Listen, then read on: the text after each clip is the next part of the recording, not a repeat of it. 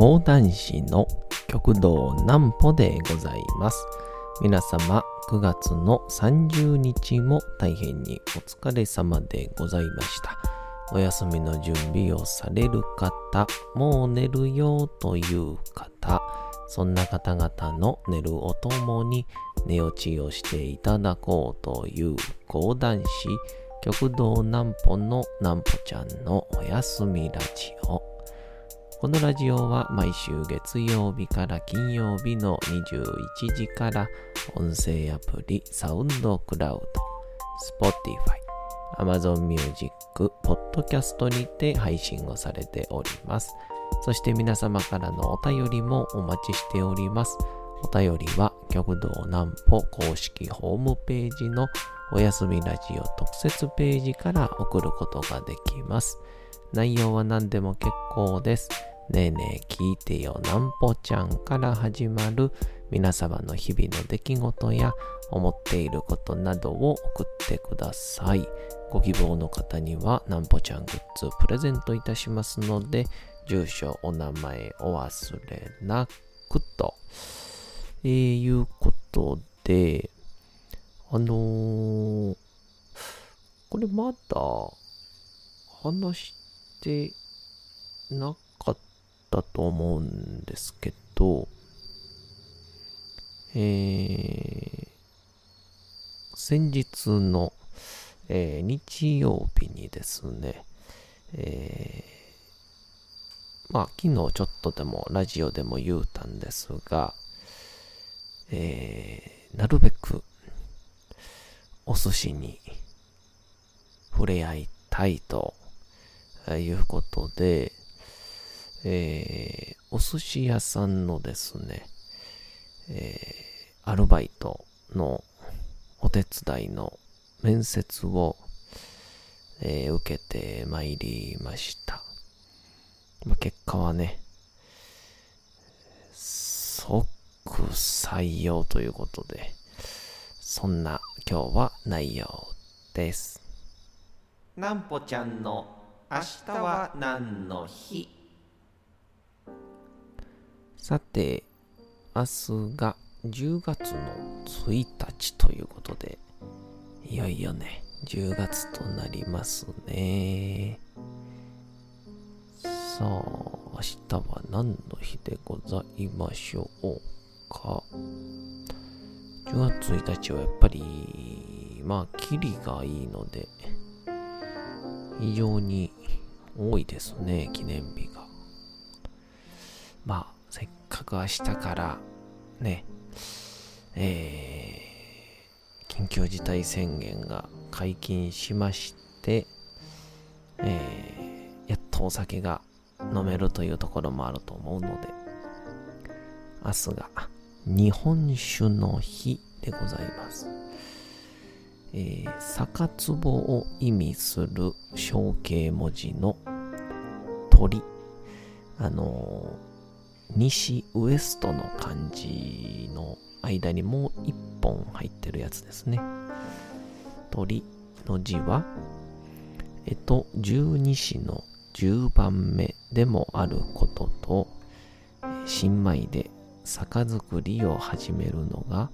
毎年10月の初旬頃なことに加えて、以前は酒造年度、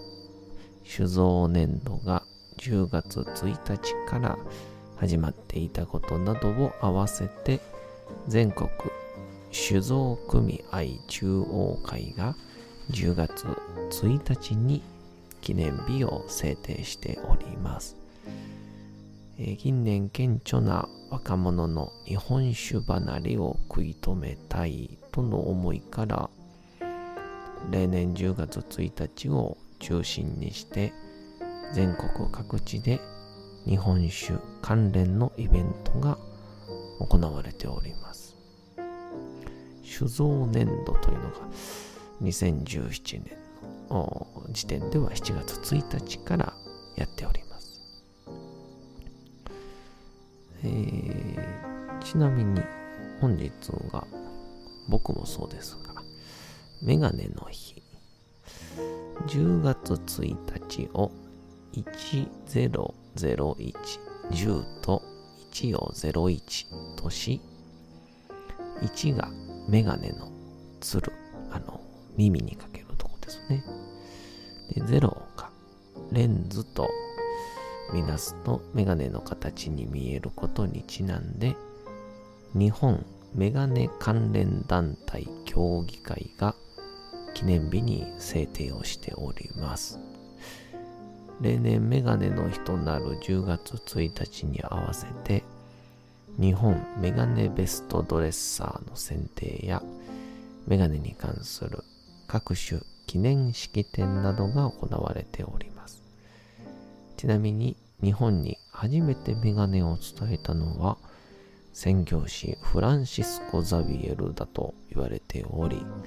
え、当時、えー、諏訪の国の守護大名だった大内義隆に謁見した際にメガネを献上したのが最初だとされております。また、大内義隆氏はメガネを受け取ったものの使用した記録はないことから日本で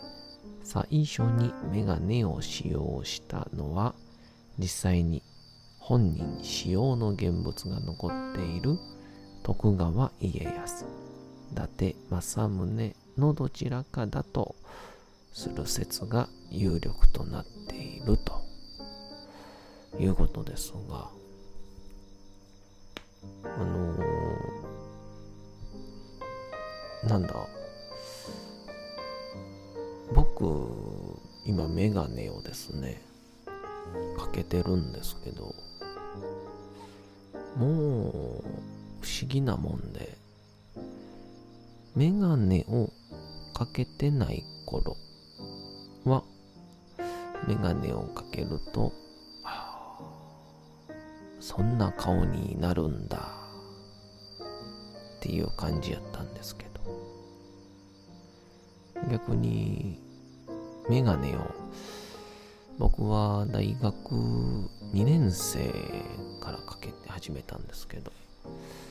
ちょっとね、見えなくなってきて。そしたら、まあ、あれよあれよといううちに、メガネが、こう、体に染みついたんでしょうか。メガネを外した時の顔が、そんな顔なんだ、みたいな。感じに、えー、なりまして。まあ、意外となくてもいけるよっていう人、僕で言うと、右が0.3で左が0.1とかなんですけど、なくてもギリギリいけるんですけど、もう、ないと、ちょっと不安、もしくは、気持ち悪いんですよね。うん。えー、ぜひ皆さんね、あの、メガネ、新しく作るよなんて時は。僕的にはまあまあいいやつ。まあ値段が高ければいいってわけでもないんですが、まあ、自分のね目を買うみたいなもんですから、え、あまり節約しすぎずに買うのがおすすめです。そんなこんなで、えー、最近ですね、まあ、ちょっとこういう、うん、ラジオでもたまにお話をしたりするんですが、まあ、好きなこと楽しいと思うこと。まあその反面、好きなことのためには我慢も必要やったりするよねみたいなそんな話もするんですけどえー、まあ、講談師として活動をしておりますがふとですね講談師だから、まあ、いわゆる人前で講談をすること。以外は、まあ、ある意味あんまやらなくてもいいのかなみたいな感覚やったんですけど。でも元来の性格がですねもういやらしいですからいろんなことしたいしいろんなことに唾をつけたい。かといって何かこう没頭というか根性がないですからね、えー、下に深めきれないところが僕は、えー、正直あるんですけどそんな時にふとまあ、うん、こう別のねちょっとラジオでもやってる堀口彦兵衛さんとかと。まあこの芸人とか落語家講談師、まあ、昔はいろんなご飯を食べようとするうちの一個でやって、それが偶然、バーンと当たったから、職業になったんだよな、みたいな話をしてたんですよね。だから、まあ、もちろん一つのことに、えー、腹を据えて、一生懸命頑張るっていうのもこれもちろん素敵ですしこれでたくさんの感動や果を残した人ももちろんいます。まあですが僕自身は多分いろんなことをしたくてで手を出してるうちにたまたま今の職業とか今の環境にたどり着いてるんだなっていうことを改めて自己を振り返った時にですね感じましてなのでうーん講談師としてなら何やってもいいじゃないかと、あと、いろいろやりたいなと、まあ自分に都合のいいように考えまして、そうだと。せっかく今の仕事もなくて、暇なうちに、好きなことやろうっていうので、寿司屋でね、働くことにいたしました。で、こうタウンワークとかね、ネットでもう、寿司屋、大阪、まかないとか、まあ、結構もうバイトは散々ね、えー、人生の中で探してきましたんであのー、構、うん、うまいこと検索したと思うんですけど、えー、阪神野田駅にあるですね、えー、寿司佐伯というですね、え、お寿司屋さんがヒットしまして、で、そこの募集要項に、えー、まかない、お弁当、寿司、持ち帰りって書いてて、あ、この意外とお寿司屋さんでもですね、明確にこう、お寿司がまかないですよって書いてるとこって、案外少なかったりするんですよね。でまあ、これがまあ、いいか悪いかは別なんですよ。なぜかっていうと、あの、寿司屋で修行した人って、結構、寿司屋以外でも、こう、なんだろう、外で修行したりして、プラス、お寿司屋さんっていろんなね、お寿司を最後にとか、お寿司をメインに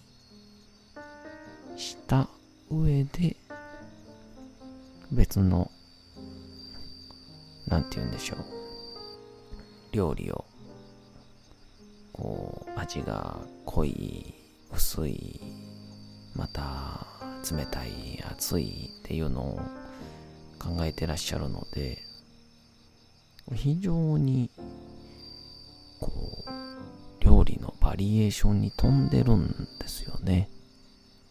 えー、なので僕は大学時代にあのー、八王子のですね奥の方もほぼ山梨みたいなところに、とぶき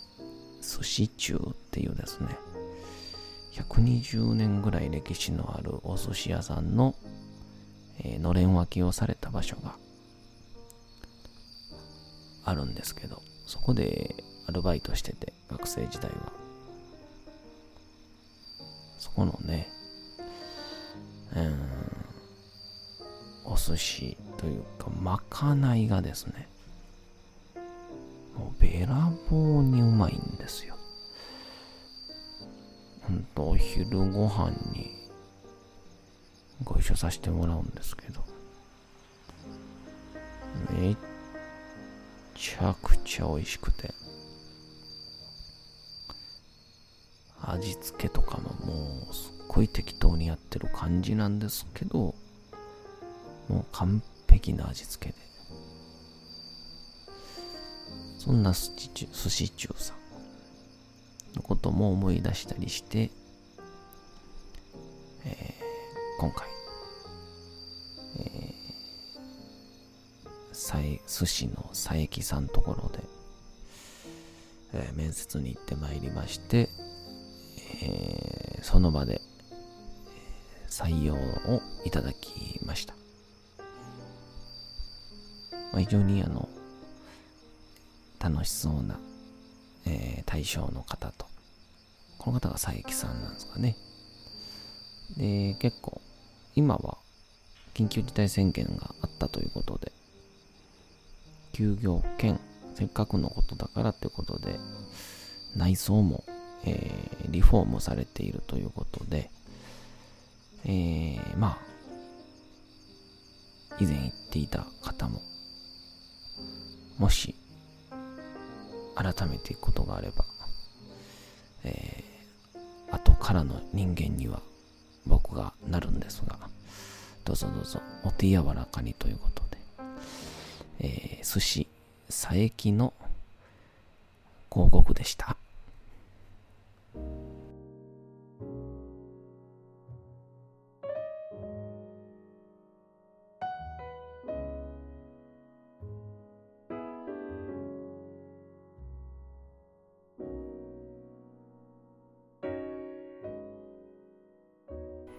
さて、時刻はうとうと朗読会の時間となりました。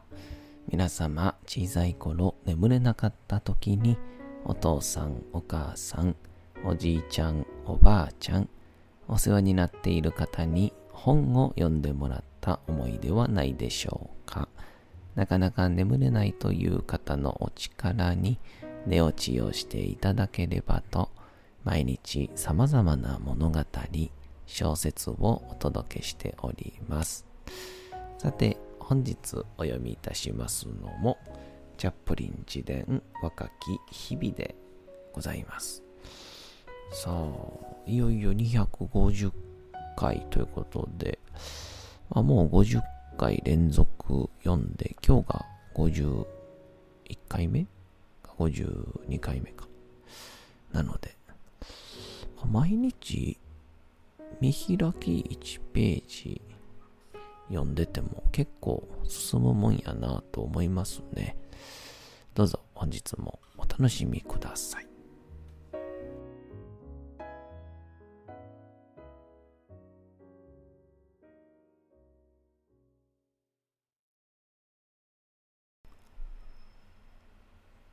チャップリン自伝若き日々母は、下ばかり見て歩いていたって、いいものが手に入るとは限らないわよと、そういうのが口癖であった。そのくせ、この母自身が、その格言を守っていなかったので、腹立たしく思わされることもあった。ある日、ブロンプトン病院から帰る途中、グロテスクなボロに身を包んだ汚いホームレスの女をいじめる少年たちを見た母は、叱ろうとして足を止めた。その女性の髪は、当時にしては珍しく、ざん切り頭に切り詰められており、少年たちは笑い声を立てながら、まるで触れたら病気がうつるとでも言わんばかりに、お互いを女の方に押し合ってふざけていた。そしてその気の毒な女が追い詰められたお筋かのように立ちすくんでいたところに母が止めに入ったのである。その途端、女の顔が母を認めてパッと明るくなった。リルと彼女は弱々しく言った。母の昔の芸面だ。わかるだろう？イーバー・レストックだよ。母はすぐに彼女がわかった。寄せ演芸をやっていた時のかつての友人であった。私はとても恥ずかしかったので、一人で先に行って角で母を待った。少年たちはニヤニヤ、クスクス笑いながら私の横を通り過ぎていく。私はものすごく腹が立った。母は何をしているのかと振り返ると、なんと、ホームレスの女と一緒に歩いてくるではないか。母が女に聞いた。覚えてる？チャーリーよ。もちろんさ。と、悲しげに女が答えた。赤ん坊だった時、何度もこの腕に抱いたもんだよ。そのイメージは考えるだけで不快であった。その女は、それほど不潔で気持ちが悪かったのである。三人で歩いていくと、人々が振り返って、私たちを見やることも、いたたまれなかった。予選芸会にいた頃の彼女は、ダッシング・イーバー・レストックという名で通っていたそうだ。当時は可愛くて元気な女性だったと母は言っていた。だが本人に聞いてみると病を得て病院暮らしになり、そこを追い出された後は、軒下や旧西軍のシェルターなどで寝泊まりをしていたというのだ。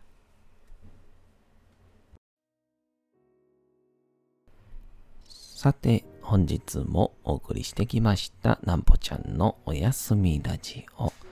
というわけでございまして、9月の30日も大変にお疲れ様でございました。明日も皆さん、街のどこかでともどもに頑張って、夜にまたお会いをいたしましょう。なんぽちゃんのおやすみラジオでございました。それでは皆さん、おやすみなさい。すやすやすやーん。